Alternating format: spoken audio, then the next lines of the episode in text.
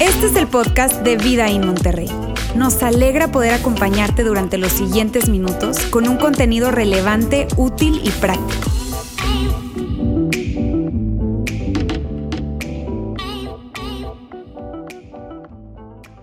Hoy estamos cerrando nuestra serie Encuentros íntimos. Estamos ya en la tercera parte de esta serie que hemos titulado Encuentros íntimos, que tiene todo que ver con esta idea, este concepto de la verdadera intimidad.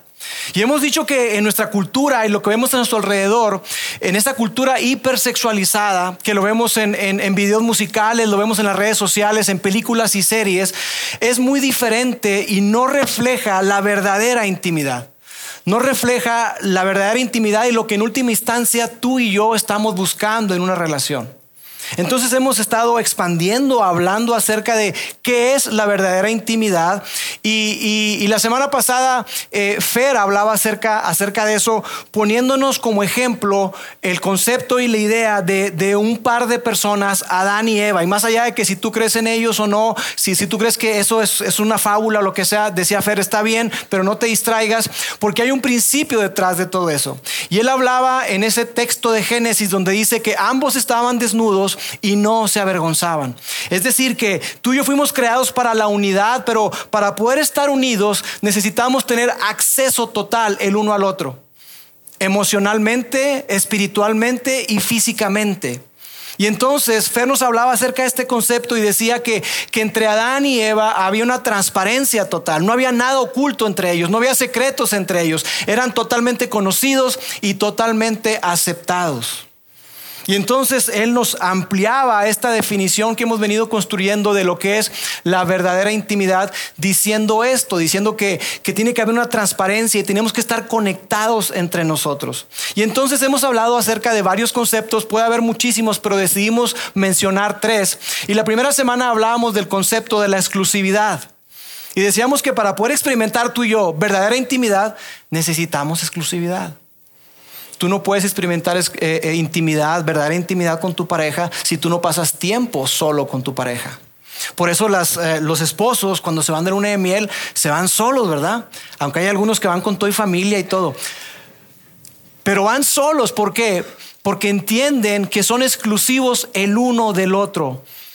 Y entonces en ese tiempo juntos se desarrolla y se fomenta la verdadera intimidad. Y luego la semana pasada Fer nos hablaba de este concepto de vulnerabilidad, que tú y yo jamás podremos experimentar verdadera intimidad si no somos auténticos, si no somos abiertos, si no abrimos nuestro corazón el uno con el otro para ser totalmente conocidos y ser totalmente aceptados en un lugar seguro.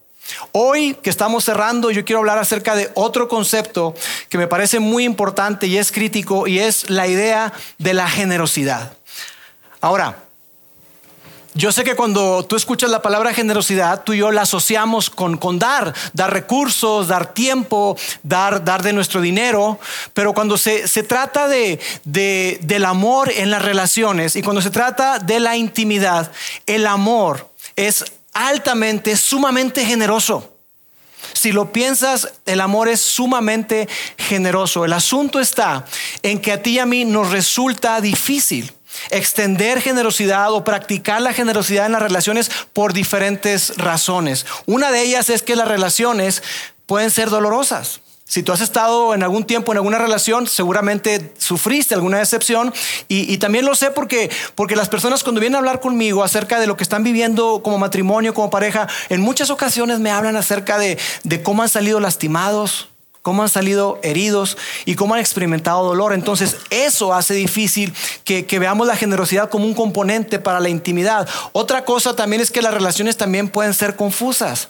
Cuando no hay congruencia entre lo que digo y lo que hago, cuando la otra parte experimenta eso de parte de mí o yo de ella, eh, hay una confusión y como que me saca de onda. No solamente las relaciones pueden ser dolorosas o confusas, también pueden ser inciertas. Y hay veces en que nos encontramos en momentos en los que no sabemos qué va a ocurrir, hacia dónde estamos caminando, hacia dónde nos dirigimos y qué va a pasar con nosotros. Y otra razón también es que las relaciones son difíciles. Cuando yo caso a las parejas, siempre les digo, miren, lo que tenemos garantizado en el matrimonio, pero así se los garantizo, se los firmo. Son las broncas. Son las dificultades. Ay, pero es que nos amamos tanto. Todo lo vamos a superar. Ay, cochita linda. Sí, definitivamente sí. El amor cubre multitud de faltas, pero amigos, las relaciones son complicadas, las relaciones son difíciles. Mira, cuando Mónica y yo cumplimos, mi esposa, siete años de casados, dicen por ahí que hay un número, el siete, si tiene siete años de casados, prepárense. Eh, hay algo, algo, ocurre en el año siete, dicen eso algunos expertos. Pero cuando cumplimos siete años de casados, eh, Mónica y yo atravesamos por una crisis matrimonial en donde la verdad es que nuestra relación no estaba haciendo todo lo que tenía que ser. Y yo debo confesar que, que era una relación transaccional. Me das, te doy. No me das, no te doy. Es una relación 50 y 50. Y a veces decimos, no, mira, con que cada quien cumpla sus 50. No. Tienes que dar el 100 y más del 100. Pero en, nuestra relación estaba siendo así, un amor inmaduro, un amor egoísta que nos llevó al borde de un precipicio literalmente. Y estábamos mal como pareja. Tuvimos que buscar ayuda. Y definitivamente hoy que tenemos poco más de 25 años de casados, yo digo, wow, no cabe duda que Dios es fiel, no cabe duda que Dios está con nosotros. Y yo puedo decir la verdad que tenía que ver con esa parte de una gran inmadurez de mi parte. Y no estábamos experimentando ni practicando la clase de amor y intimidad que Dios nos invita a tener. Entonces lo que quiero hacer hoy es que hablemos acerca de todo este concepto de generosidad y cómo es que el amor se ve eh, siendo generoso, hablando acerca de, un, un, pasaje muy pero muy conocido que es Primera de Corintios capítulo 13. ¿Cuántos han escuchado 1 Corintios capítulo 13? Levanten la mano. Muy bien, un buen número de ustedes.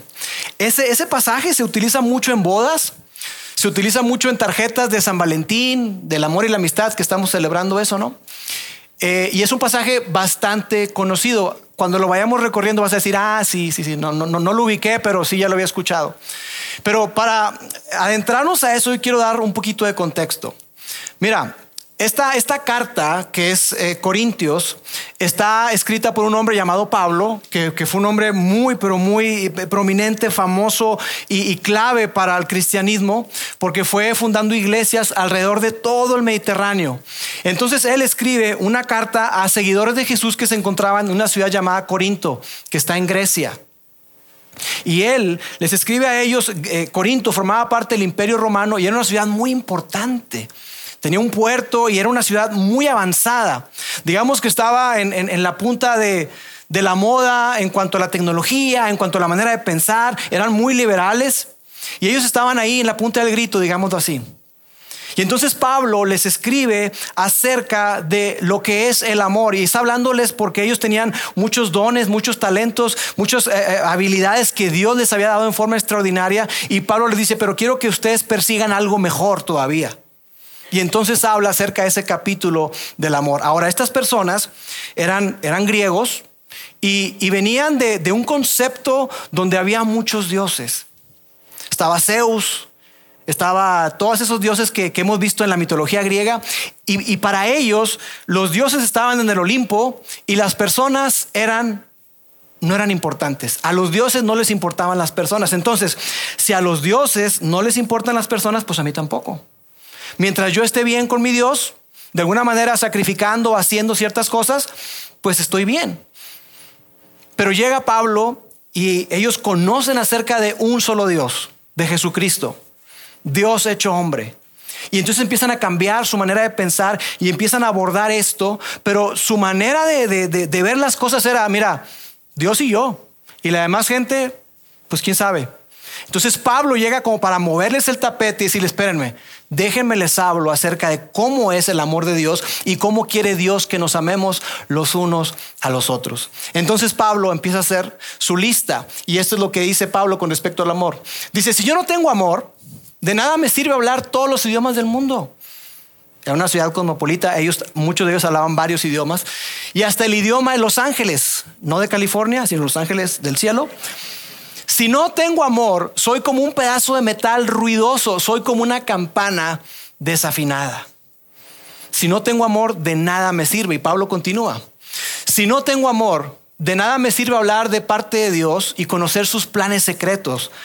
Tener ese, don de profecía para decir, mira, lo que Dios está buscando como una revelación especial y de nada me sirve, dice Pablo, de nada me sirve que mi confianza en Dios me haga mover montañas, que tenga una firmeza y una confianza en Dios tan grande que me haga superar cualquier cosa. Pablo dice, si no tengo amor, de nada sirve. Y luego continúa, si no tengo amor, de nada me sirve darle a los pobres todo lo que tengo. De nada me sirve dedicarme en cuerpo y alma a ayudar a los demás. En pocas palabras, lo que Pablo está diciendo, mira, tú puedes ser un excelente comunicador, tú puedes tener una manera increíble para expresarte, de tal manera que todo el mundo te entienda. Tú puedes tener todas las respuestas teológicas correctas, puedes saber de la Biblia al derecho y al revés. Pero si tú no amas a las personas y si tú no estás amando a Dios desde el punto de vista de que tú lo amas en la manera en que expresas tu amor a las demás personas, como dice mi hermano Yair, no sirve para nada. No sirve para nada. Es lo que Pablo está diciendo. Ahora, yo sé, amigos, que, que tú escuchas esto y puede sonar muy duro, puede sonar muy radical, como que está la vara muy alta. Pero también sé que muy probablemente tú y yo no nos sentimos aludidos con eso. ¿Sí, no? Ok, pero no me siento tan mal. Porque sabes qué pasa? Que tú y yo pensamos que sabemos amar, pero no sabemos querer. No, no es cierto. Pensamos que nosotros somos personas amorosas y que sabemos amar.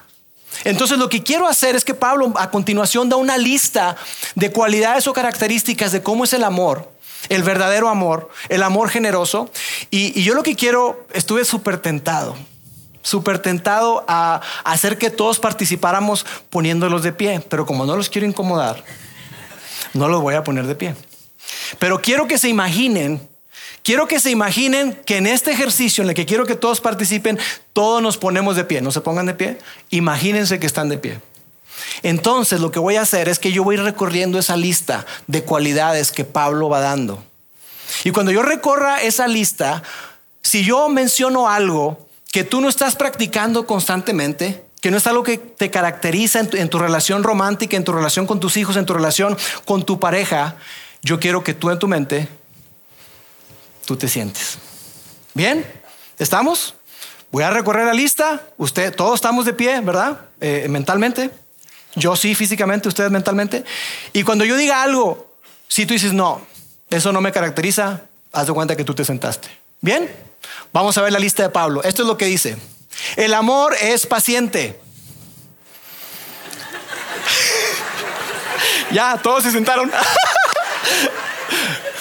El amor es paciente. Aquí yo sé que un buen número se sentó. Ajá. Continúa Pablo y dice, el amor es bondadoso. El amor practica, tiene actos de bondad, es bueno hacia la otra persona.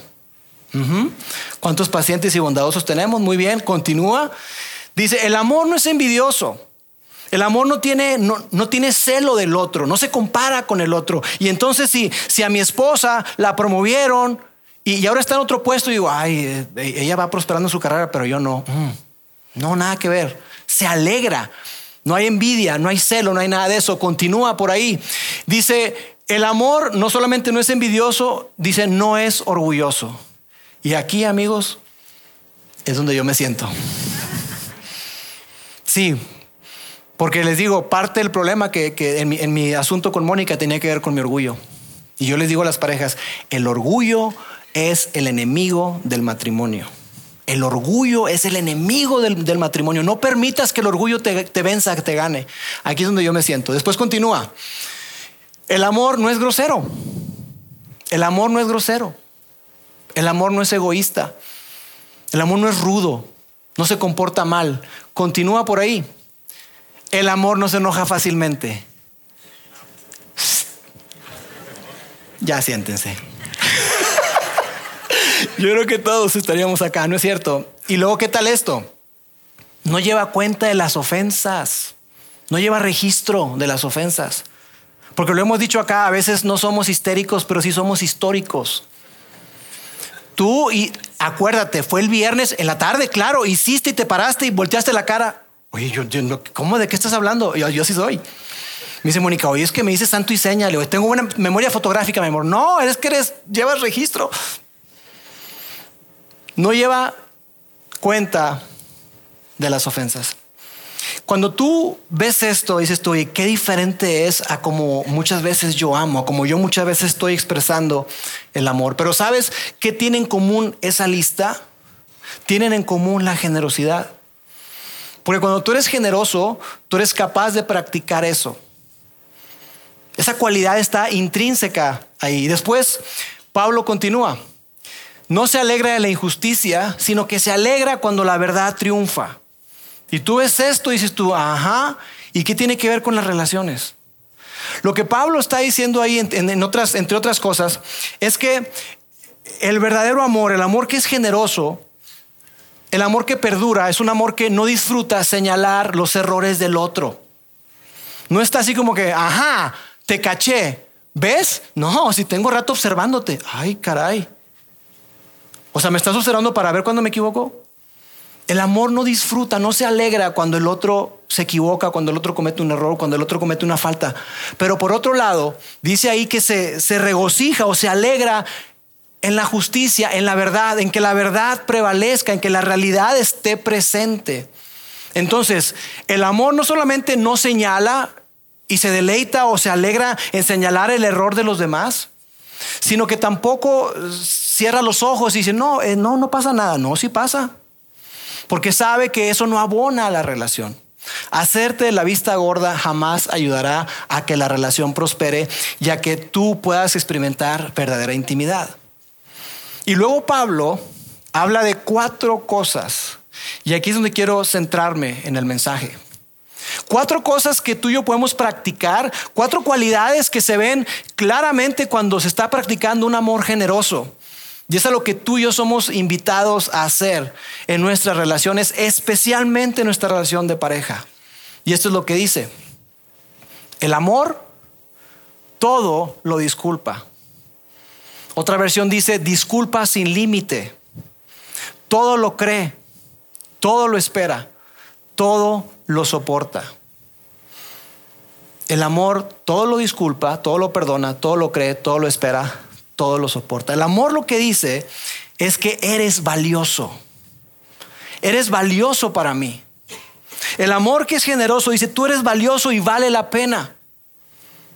Y entonces vamos a colocar un gráfico acá donde dice, mira, el amor expresado como Pablo lo describe, es que sí, en, las relaciones puede experimentar dolor, pero el amor decide perdonar.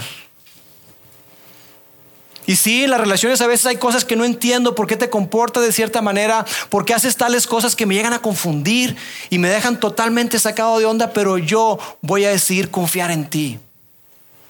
El amor generoso que se expresa a través de la valía dice, ¿sabes qué? Sí, hay veces que las relaciones son inciertas, pero yo decido creer yo decido tener esperanza, yo decido creer que Dios está con nosotros, que Dios va a hacer algo en nosotros y que Dios tiene un plan para nosotros. Y aunque a veces las relaciones son difíciles, son complicadas, el amor que es generoso y que construye la verdadera intimidad nos dice que a pesar de todo, ese amor decide perseverar, decide mantenerse firme y decide luchar por la relación. Esa es la clase de amor a la que somos invitados. Y estas dinámicas, amigos, que están acá, están operando todo el tiempo. Todo el tiempo están estas dinámicas donde yo tengo la opción de, de, perdonar, tengo la opción de confiar o no, tengo la opción de mantener la esperanza o no, tengo la opción de seguir luchando y perseverando o no. Y lo que hace posible que esa dinámica ocurra es la generosidad. Por eso en este círculo tú ves que está, están entrelazados estas palabras positivas, digámoslo así, confiar, esperanza, perseverar y perdonar, y están conectadas con la generosidad. Ahora, ¿tú ves esto? Suena padrísimo. No, pues sí. La pregunta que se nos puede despertar es, ¿y hasta cuándo? ¿Todo el tiempo? Te dije que hay una que dice, una, una, versión que dice, eh, perdona sin límites, cree sin límites, espera sin límite soporta o persevera sin límite, oye, hasta todo el tiempo. Lauro, pero eso que no, es irresponsable eso. No, eso, no es, eso no es ser ingenuo. Pensar que todo el tiempo.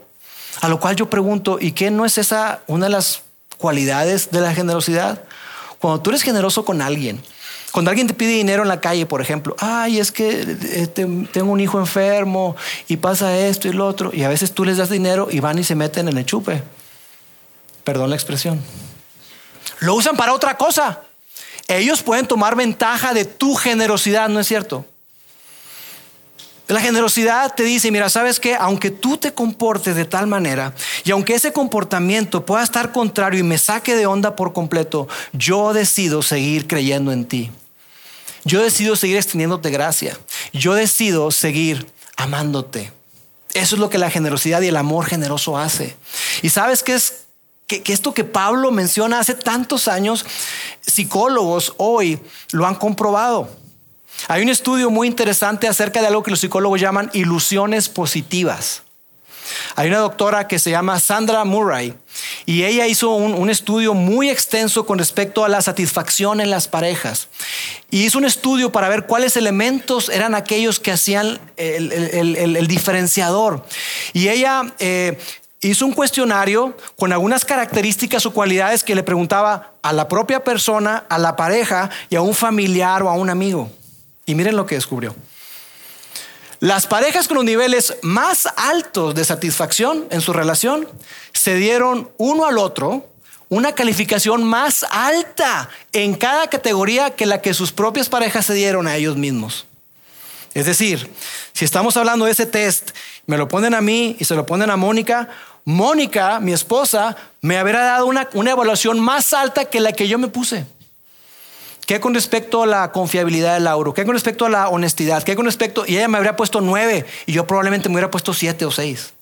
Eso fue lo que, lo que ellos descubrieron. Incluso su pareja ponía un score, una, una evaluación más alta que sus amigos o familiares.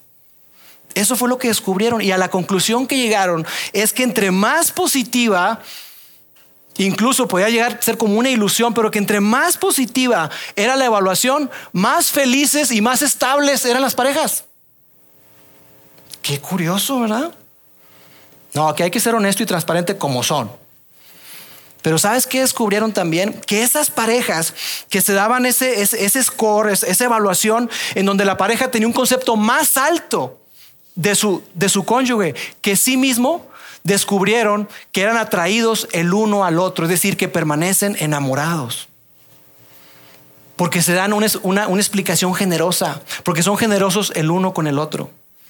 Ahora, esto es algo que tú y yo hemos experimentado desde que somos niños. Somos atraídos a personas que tienen un concepto bueno de nosotros. Coaches, mentores, amigos, familiares, esas personas que confían en ti esas personas que tienen una, buena imagen sobre ti, tú, tú eres atraído hacia ellos. Aquellas personas que te descalifican constantemente, tú y yo por naturaleza le sacamos la vuelta y en el matrimonio es exactamente lo mismo. Somos atraídos el uno al otro cuando tenemos una imagen positiva el uno del otro, incluso mejor que la propia. Y otra cosa interesante que descubrieron en el estudio es que no solamente son atraídos, sino que las personas, las parejas son motivados el uno al otro para estar a la altura de esa opinión favorable que tiene la pareja. Entonces, si Mónica tiene una opinión favorable con respecto a X tema, con respecto a mí, yo soy motivado a, a, vivir de esa manera. Y mi comportamiento y mi creencia con respecto a mí es modificada por eso. Qué interesante. Lo que Pablo decía, un amor generoso, que todo lo cree, todo lo espera, todo lo disculpa, todo lo soporta, un amor que persevera. Ahora, ¿sabes qué pasa? Que tú y yo enfrentamos un desafío. Y el desafío que enfrentamos para que tú y yo podamos extender generosidad y que para podamos tener esta, esta ilusión positiva que llaman los psicólogos, es que en las relaciones ocurre algo y le llamamos brechas. Hay una brecha hay una distancia, una disonancia, hay una, incongruencia entre lo que yo espero y lo que yo experimento, entre la expectativa y la experiencia.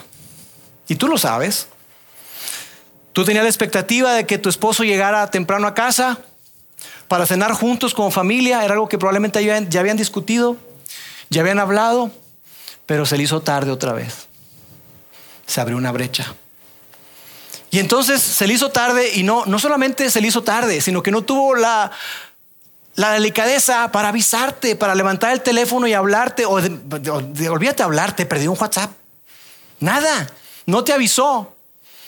Expectativa, experiencia o realidad. Y si, si mi pareja, si mi prometida, mi prometido, si, si mi novia, mi novio, esa persona con la que yo quiero hacer vida juntos, mi esposo, mi esposa, no cumple con algo que yo estoy esperando, eso hace que se abra una brecha. Y eso, abre, eso hace que se haga una distancia, una separación entre nosotros. Y eso hace que las cosas se vuelvan enredadas, enreda las cosas, las complica. Y a veces las complica demasiado. Que, que esa brecha, la expectativa y la realidad, eso hace que nuestras relaciones se empantanen y que sean complejas. Tan complejas como un rompecabezas. ¿A cuánto les gustan los rompecabezas? Levanten la mano. A dos. A algunos de ustedes les gustan los rompecabezas. Mira, muchas ocasiones en nuestra relación así es. Es como si fuera un rompecabezas. Y aquí va a aparecer una imagen de un rompecabezas, dos piezas. Y quiero que piensen, hablando de brechas y lo que impide que, que, extendamos y vivamos ese amor generoso, es que hay varios componentes. La parte superior es lo que yo veo. Lo que veo, que tiene que ver con sus cosas. Tiene que ver con, con Mónica. Tiene que ver con mi esposa. Y todos traemos cosas.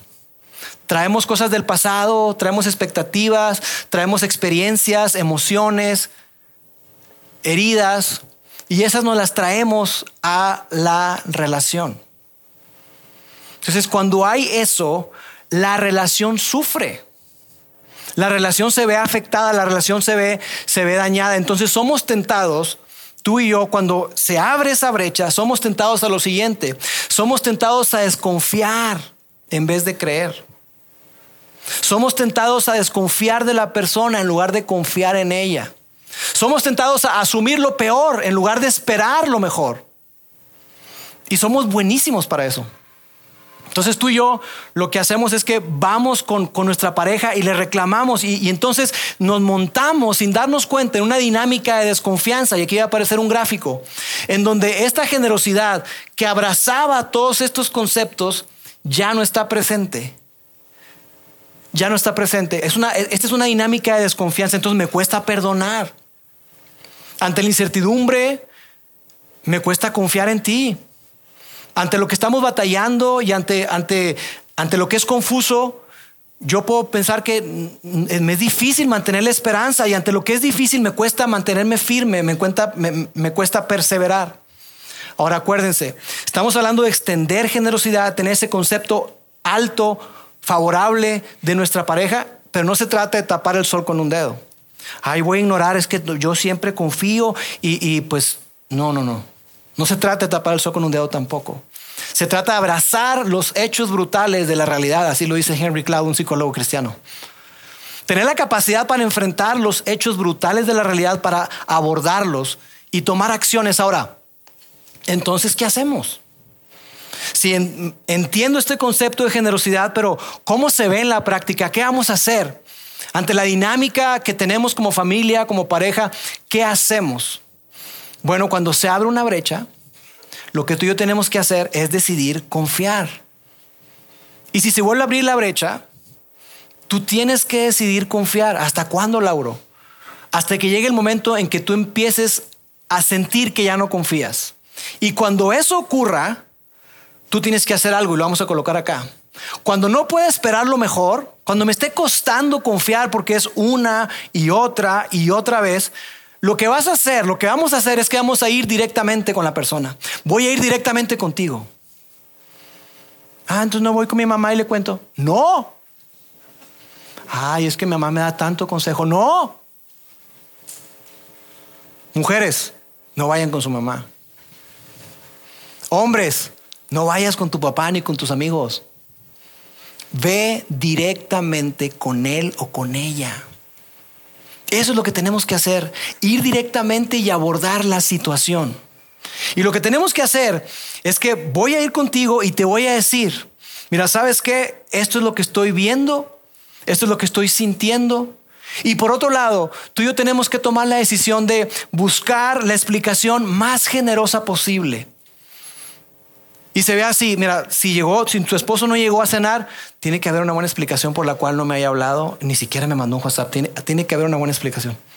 Y creer eso, aferrarte a eso. Ahora si dice, ay, se me olvidó, bueno, pues lo, lo abordas. Oye, amor, habíamos quedado en eso. Ahora, cuando sea yo quien soy el responsable de abrir la brecha, lo que tengo que hacer es reconocerlo. Y yo voy a ir a buscar a mi esposa y le voy a decir, amor, yo sé que había quedado contigo en que iba a llegar temprano para cenar. Y la verdad es que se me olvidó. La verdad es que ocurrió tal o cual cosa y voy a ser honesto.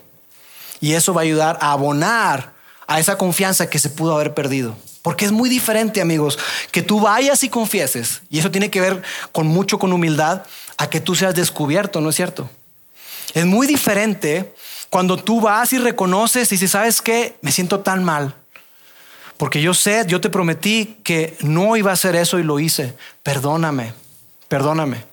Entonces tenemos, tenemos que, ver, que ver eso. Te decía que, que en esta dinámica hay dos piezas que es como un rompecabezas. Vimos la primera que tiene que ver con lo que veo, que tiene que ver con la otra persona, con sus cosas. Pero la otra, la otra parte es quién soy.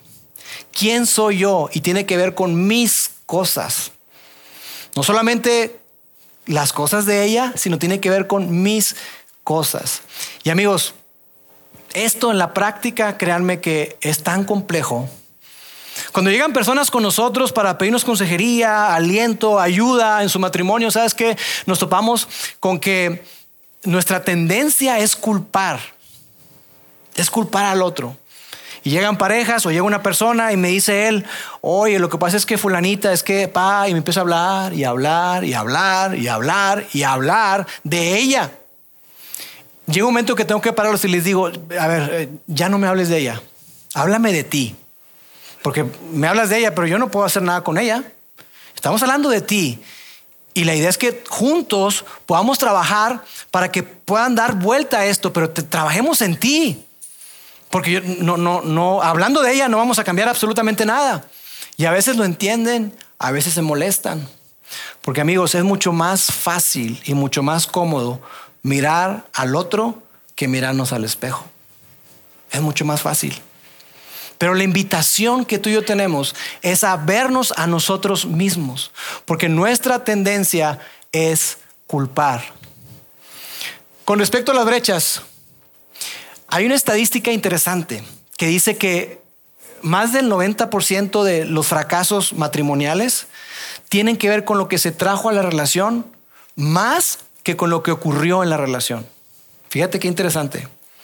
Cuando una pareja fracasa, muchas veces tiene más que ver con lo que esa persona trajo, que ya venía arrastrando, sus inseguridades, sus emociones, sus experiencias, tuvo que ver más con eso que con lo que ocurrió en la relación. Obviamente en la relación a veces pasan cosas que, que dices tú, híjole, por supuesto que dañan, pero incluso muchas ocasiones lo que ocurre en la relación es el resultado de cosas que tú trajiste a la relación.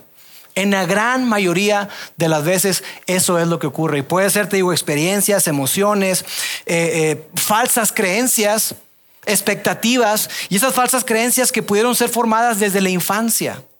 Te marcaron a ti. Y entonces tú has creído algo con respecto a las relaciones y sobre eso tú te has construido tus expectativas y has depositado todas esas expectativas en tu pareja. Entonces lo que ocurrió en el pasado, me lo traigo al presente e impacta mi futuro.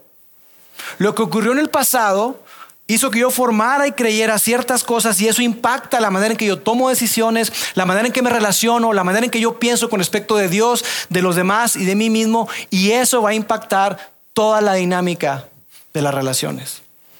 Como te decía de mi crisis en mi matrimonio con Mónica, hablando de mi historia personal, yo debo reconocer que si habláramos de porcentajes, el 99% de la culpa la tenía yo. Porque tenía que ver más conmigo tenía que ver más conmigo que con ella. Tenía que ver más con mis expectativas, con lo que yo pensaba que yo no estaba recibiendo y yo me merecía. Tenía que ver con, con un concepto mal con respecto al amor, no un amor sacrificial, no un amor que pone a la otra persona primero, sino yo me estaba poniendo primero. Un amor totalmente egoísta. ¿Y sabes qué descubrí? Que cuando se trata de las relaciones, Tu pareja puede deberte o puede amarte, pero no te puede dar las dos cosas. Tu pareja o te debe o tu pareja te ama. Estos dos conceptos son incompatibles, amigos. Y cuando tú estás en una relación 50-50, una relación eh, transaccional, va en contra totalmente de lo que es el amor generoso. Porque me debes, te debo. Y no se puede experimentar intimidad. No se puede experimentar libertad porque pareciera que cada cosa que hace la hago porque le debo. No porque me place, no porque, no porque me nace, no porque desde mi, mi generosidad la doy. Siempre hay algo ahí. Entonces no se puede experimentar la verdadera intimidad a la que Dios nos invita. Y nuestra capacidad para ser generosos va a estar relacionada, muy conectada en nuestra capacidad para dar un paso hacia atrás y para entender el cuadro amplio para que juntos podamos resolver este rompecabezas que estamos viviendo. De eso se trata. Porque amigos, no es de échale ganas. Mira, tú échale ganas y esfuérzate por perdonar todo, esfuérzate por creer siempre, esfuérzate por perseverar. No. Si no entendemos qué es lo que hay detrás y todo el bagaje que traemos, es muy difícil. Es muy complicado. Por eso tenemos que entender y que juntos se pueda resolver ese rompecabezas. Porque está, allí está el rompecabezas, lo que veo, sus cosas, quién soy y mis cosas. Están esos dos componentes. Y lo que quiero hacer con estos minutos que me quedan es compartir con ustedes una herramienta muy sencilla que más que herramienta es una pregunta. Y es una pregunta que nos puede ayudar en la dinámica de pareja para que juntos podamos resolver lo que estamos enfrentando. ¿Están listos para la pregunta? La van a ver, la van a ver y van a decir, ay, Lauro, esta es la pregunta. ¿Armamos un rompecabezas? ¿Y si hacemos un muñeco? ¿Armamos un rompecabezas? Que tú vayas con tu, y ustedes ya saben, cuando estén con los hijos, porque somos buenísimos para discutir delante de los hijos, ¿verdad? La cosa se empieza a poner difícil, tensa y que, amor, ¿Y si armamos un rompecabezas? Yo, papi, yo también. No, tú no, mijito. Vamos a hablar, mami, papi. Que vayas con ella, con tu esposa, con tu esposo y le digas, amor, sabes, algo está ocurriendo que no me tiene, no me tiene tranquilo, no me siento bien. Siento que se está abriendo una brecha entre nosotros y eso, y eso me hace sentir desconectado de ti, me hace sentir mal y, yo no quiero sentirme así. Yo te amo y, y yo quiero que luchemos por nuestro, por nuestro matrimonio pero necesito que me ayudes armar esto, a ver esto con, suficiente claridad, porque no, no alcanzo, me, siento confundido. Tengo incertidumbre y, no sé si tiene que ver con, con algo que, que tú has dicho o has hecho, más bien creo que tiene que ver conmigo, pero quiero que me ayudes a entender. Quiero que me ayudes a entender, porque mira, sucedió esto y yo lo tomé de esta manera y eso me hizo sentir irrespetado. Pon el adjetivo que quieras pero que vayan juntos y hablen con respecto a eso. Ahora, hay que reconocer que hay de rompecabezas a rompecabezas, ¿verdad? Hay rompecabezas de 50 piezas, de 100, de 10 mil. Yo estoy convencido que cuando hablamos y nos pondremos en un, en un ambiente seguro, de vulnerabilidad, de transparencia, de confianza, se puede resolver prácticamente todo. Pero también sé que muchas veces necesitamos ayuda. Y muchos de ustedes que están acá en su relación de pareja necesitan ayuda para resolver sus rompecabezas. Necesitas de un consejero, necesitan de un, de, un amigo, de alguien, alguien que les dé una palabra sabia, un mentor, para que pueda confrontarles, para que pueda ayudarles a ver cosas que ustedes no están viendo. Y como iglesia estamos comprometidos para orar con ustedes, para acompañarles, para hacer eventos y cosas que tengan que ver con matrimonios. Estamos trabajando en eso. Queremos estar para ustedes y con ustedes. Porque estamos convencidos de que muchas veces la naturaleza de lo que estamos viviendo nos rebasa y es demasiado grande y necesitamos ayuda. Pero cuando tomamos la decisión de trabajar juntos, como equipo, las cosas se pueden resolver. Mira, John Gottman, eh, Fer lo mencionaba la semana pasada, es una persona, un psicólogo que él eh, estuvo observando durante muchos años eh, a muchas parejas que estaban en problemadas, que venían a él a consulta porque tenían problemas de matrimonio. Y después de decenas de miles de horas, decenas de miles de horas observando a las parejas, él pudo predecir junto con su equipo con un 90% de efectividad, qué loco, ¿verdad? 90% de efectividad, él pudo predecir si esa pareja iba a sobrevivir o esa pareja iba a tronar. 90%. Después de mucha observación. Y él descubrió algo.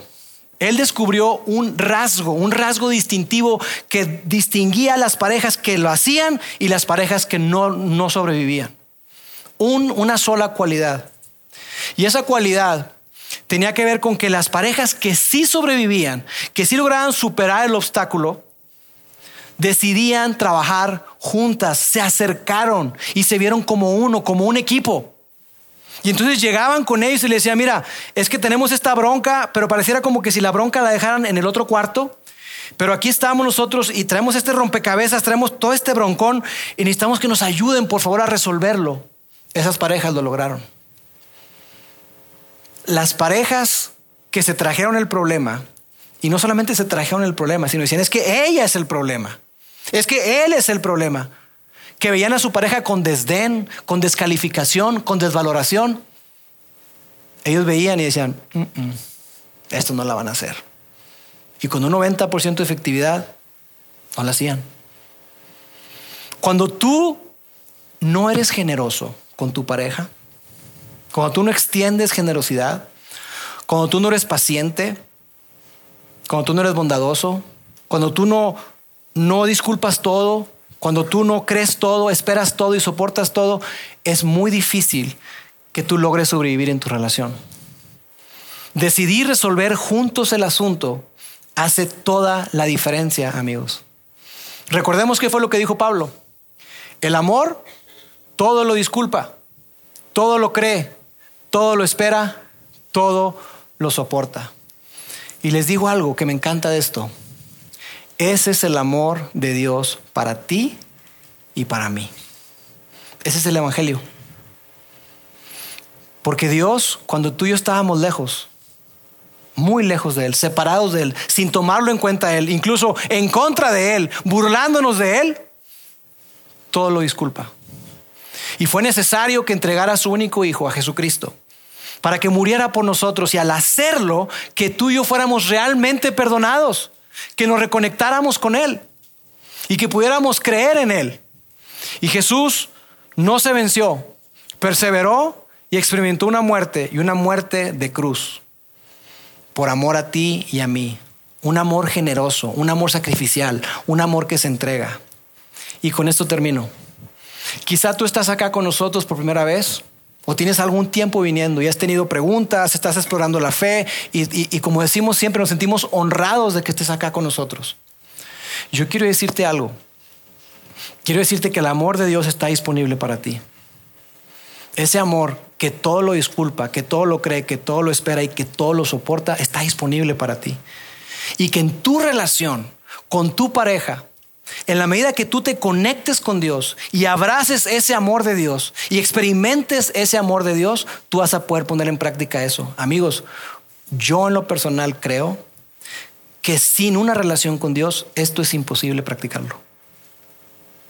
Por eso les dije, no es de que échale ganas. Hombre, échale ganas. Busca practicar esto. ¿Saben qué les digo? Buena suerte. Pero si Dios está en la ecuación, si tú consideras a Dios y caminas hacia Dios y abrazas el amor de Dios, tú vas a experimentar eso. Amigos, nadie puede dar lo que no tiene. Nadie puede dar lo que no ha experimentado. Y esta es la invitación de Dios para ti y para mí. Abracemos el amor increíble que Dios tiene para nosotros y vivamos y practiquemos un amor generoso. Así podremos experimentar, uno, verdadera intimidad como pareja y sabes también qué, verdadera intimidad con Dios, lo cual es todavía mucho más extraordinario e increíble. Permíteme orar. Dios, te doy gracias. Gracias, Padre, porque tú nos enseñas a través de tu palabra la manera en que tú nos has amado primero. Si nosotros te amamos es porque tú nos amaste primero. Si nosotros podemos amar a otras personas es porque tú nos has capacitado y nos has mostrado tu amor. Dios, yo quiero hoy eh, reconocer que en muchas ocasiones hemos amado en forma egoísta a nuestra pareja, a nuestros hijos. Pareciera que ellos están para nosotros y no nosotros para ellos. Pero Padre, hoy que leemos esto, hoy que recorremos esto, queremos tener manos abiertas y queremos pedirte que tú nos ayudes a ver el amor desde tu perspectiva y que nos ayudes a expresar el amor de una manera extravagantemente generosa. Que perdonemos, que creamos, que nunca perdamos la esperanza y que podamos luchar y perseverar y mantenernos firmes. Te lo pido en nombre de Jesús. Amén.